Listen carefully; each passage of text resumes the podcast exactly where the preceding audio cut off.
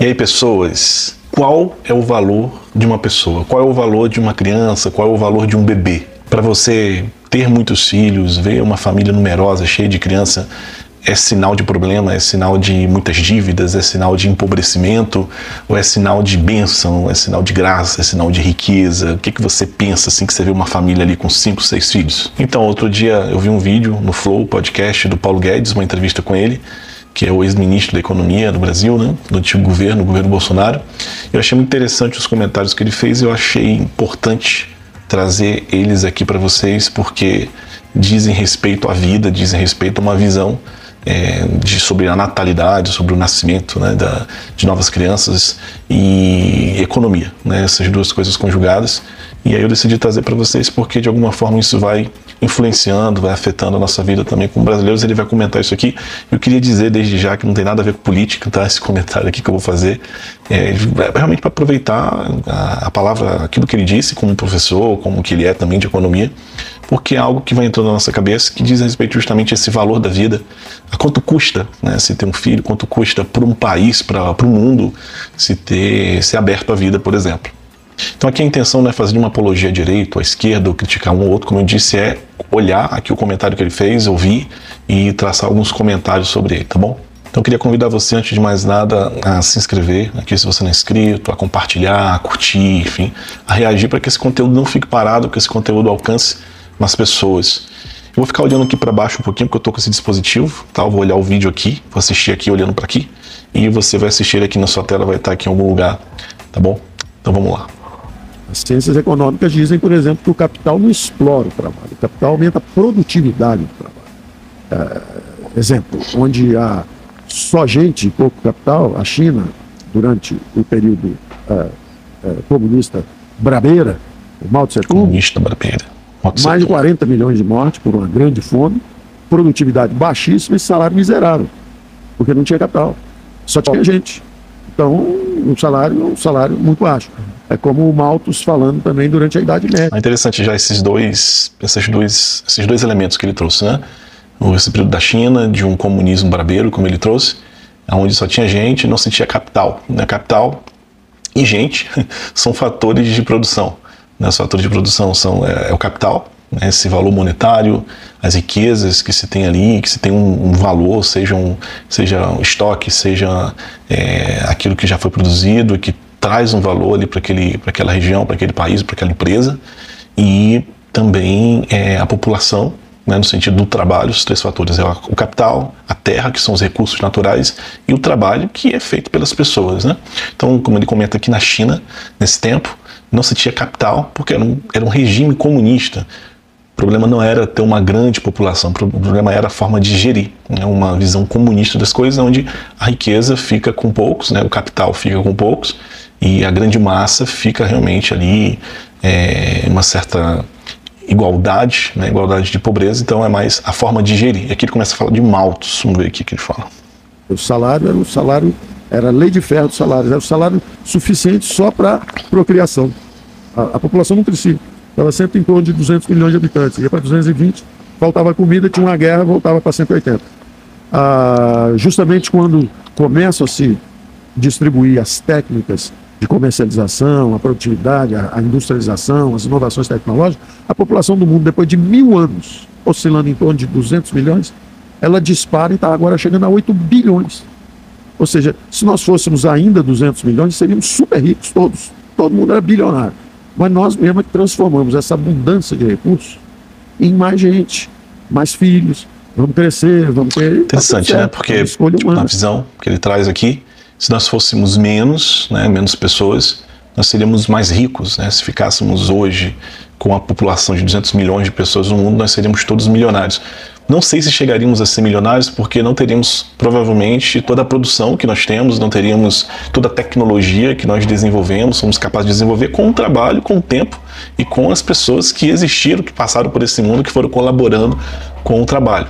Então, assim, provavelmente esses 200, esses 200 milhões de pessoas que existiriam no mundo não seriam tão ricas assim, né?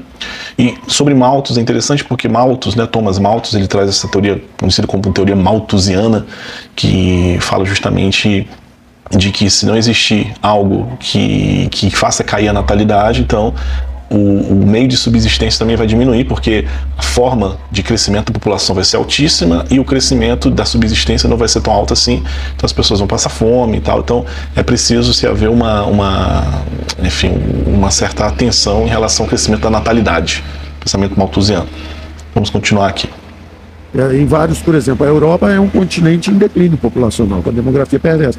Eles já chegaram a uma civilização sofisticada o suficiente para dizer, olha, eu estou mais preocupado com qualidade de vida que com quantidade. Então agora nós vamos ter famílias menores. Aí eles começam a descer. Mas aí começa a receber fluxos migratórios de países onde há ainda fome, desesperança, miséria. E aí esse povo começa a fluir em busca de melhores oportunidades. Interessante, porque São João Paulo II é, ele foi muito questionado nos anos 80, 90 com o crescimento né, dos casos de AIDS, é, a pandemia de AIDS, né, que tocou bastante o Brasil, e ele foi muito questionado acerca do seu pensamento é, no uso dos anticoncepcionais ou no uso da, da pílula, também do preservativo, da camisinha, por que não liberar em vista tanto para diminuir o, esse flagelo da AIDS, como para diminuir também é, a, a, miséria, a fome nos países pobres. Ele era contra as duas coisas, pela visão personalista que ele tinha da pessoa. Para ele, não era tanto o uso de preservativo, que iria é, amenizar a questão da AIDS, mas era a visão sobre si, o entendimento sobre o dom que nós somos, né, a natureza que nós temos e o sentido é, da vivência, do olhar integral sobre a pessoa, da, como se vive a intimidade sexual. Mas eu queria falar justamente do outro ponto que se cobrava, né, uma, uma, um pensamento do uso do anticoncepcional contraceptivo,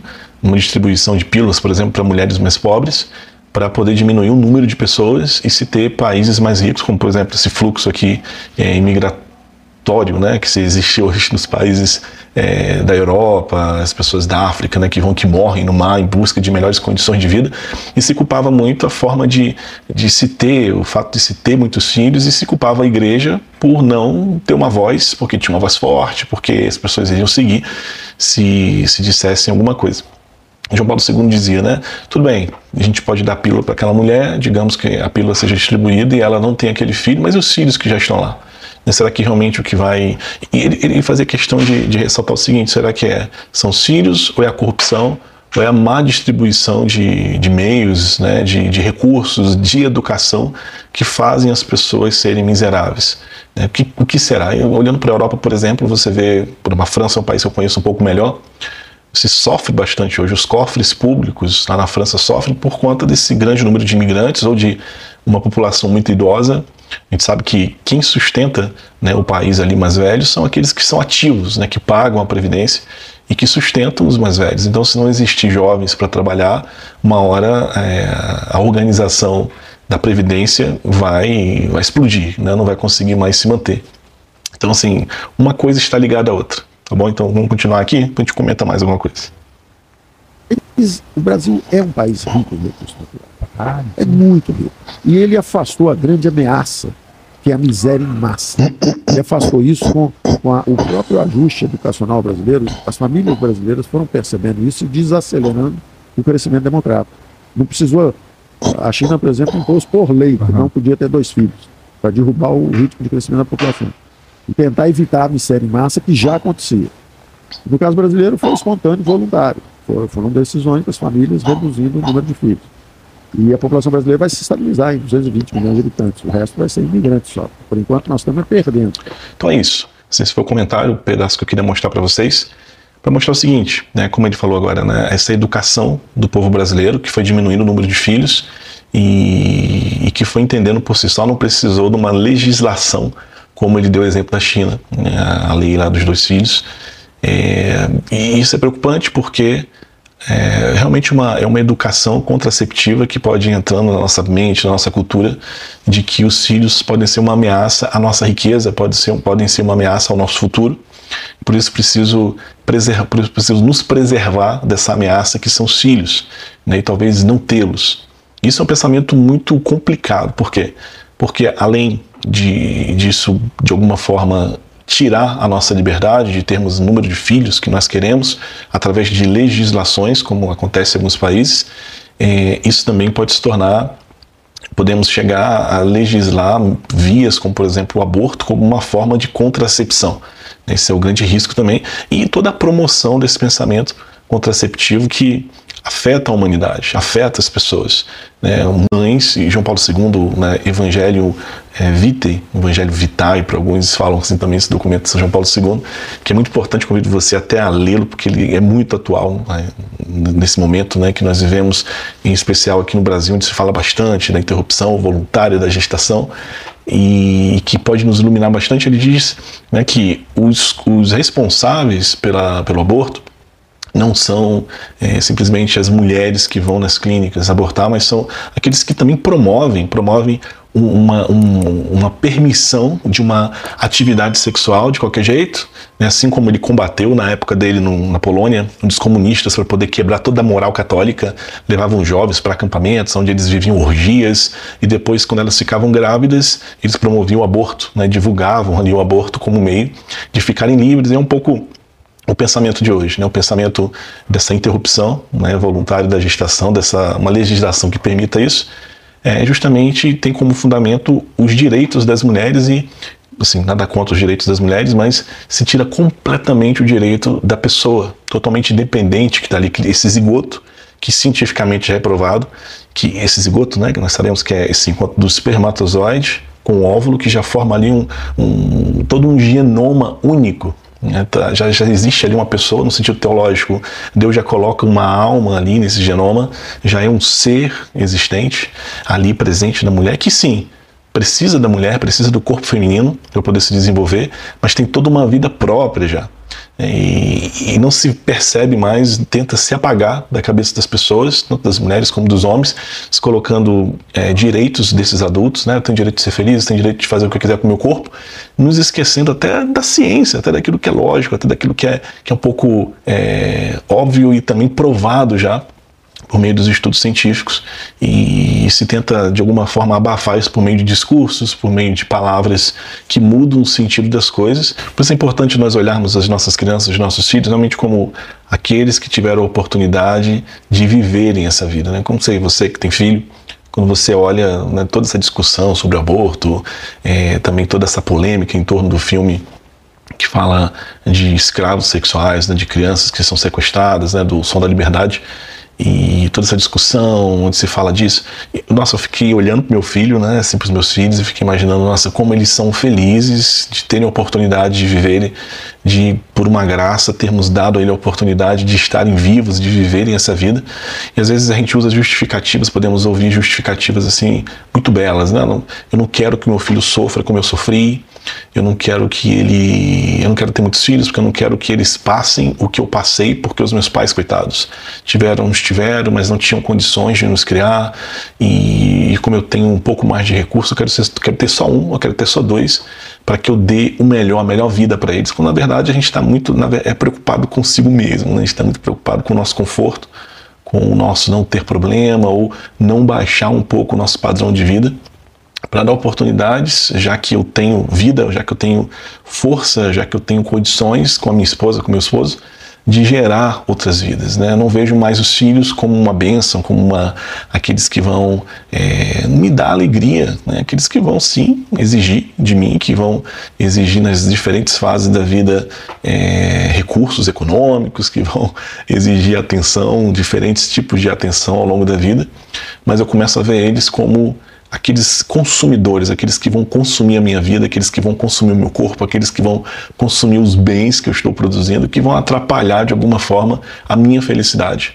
Infelizmente, é um pouco essa ideia que vai circulando e que a gente precisa acordar para olhar de forma diferente para essas pessoas, para os seres humanos. E aqui um alerta para nós cristãos, né? você que é cristão que assiste esse vídeo, você que é católico que assiste esse vídeo, na Evangelho Vitae também, São João Paulo II, ele lembra né, que desde os primórdios os cristãos, nas culturas, diferentes culturas, né, inclusive na cultura romana também, eles já lutavam pela vida né, no infanticídio que acontecia, no pensamento pagão que eles encontravam. Eles defendiam esses inocentes, entendiam que não era tanto tirando a vida de inocentes para se ter uma certa tranquilidade, para se ser bem visto, porque eu não terei um filho amaldiçoado porque é deficiente, eu vou me livrar dele para poder ser bem visto um pouco nas culturas pagãs, né? não cristãs, mas é me gastando por ele, é dando a vida para ele, assim como Cristo fez por nós, no sentido do pecado, e também por eles, por esses, né, que também nascem com algum tipo de deficiência, os cristãos sempre entenderam que toda vida precisa ser preservada, toda vida precisa ser defendida. E nós também, cristãos, precisamos, primeiramente começando pela oração, mas continuando por meio da conscientização, primeiro de tudo, né?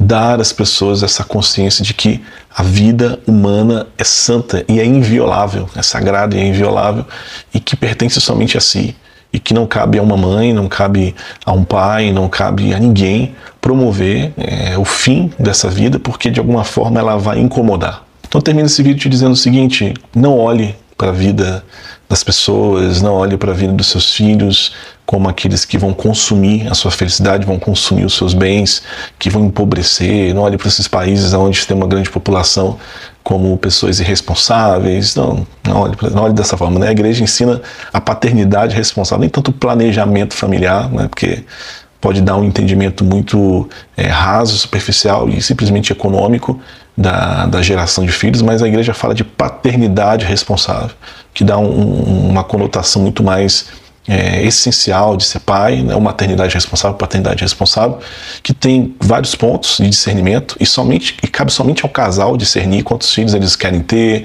o, as condições que eles têm, né, tanto físicas, tanto econômicas, cabe ao casal ter esses, esses pontos de discernimento, mas nós podemos ajudar esses casais né, a discernirem melhor é, o número de filhos, a abertura à vida. O que podemos dizer é que nós fomos feitos para isso. Aqueles que são casados são feitos para serem pais e mães, e aqueles que podem devem se abrir. Isso é algo ontológico, é algo próprio, presente na pessoa humana.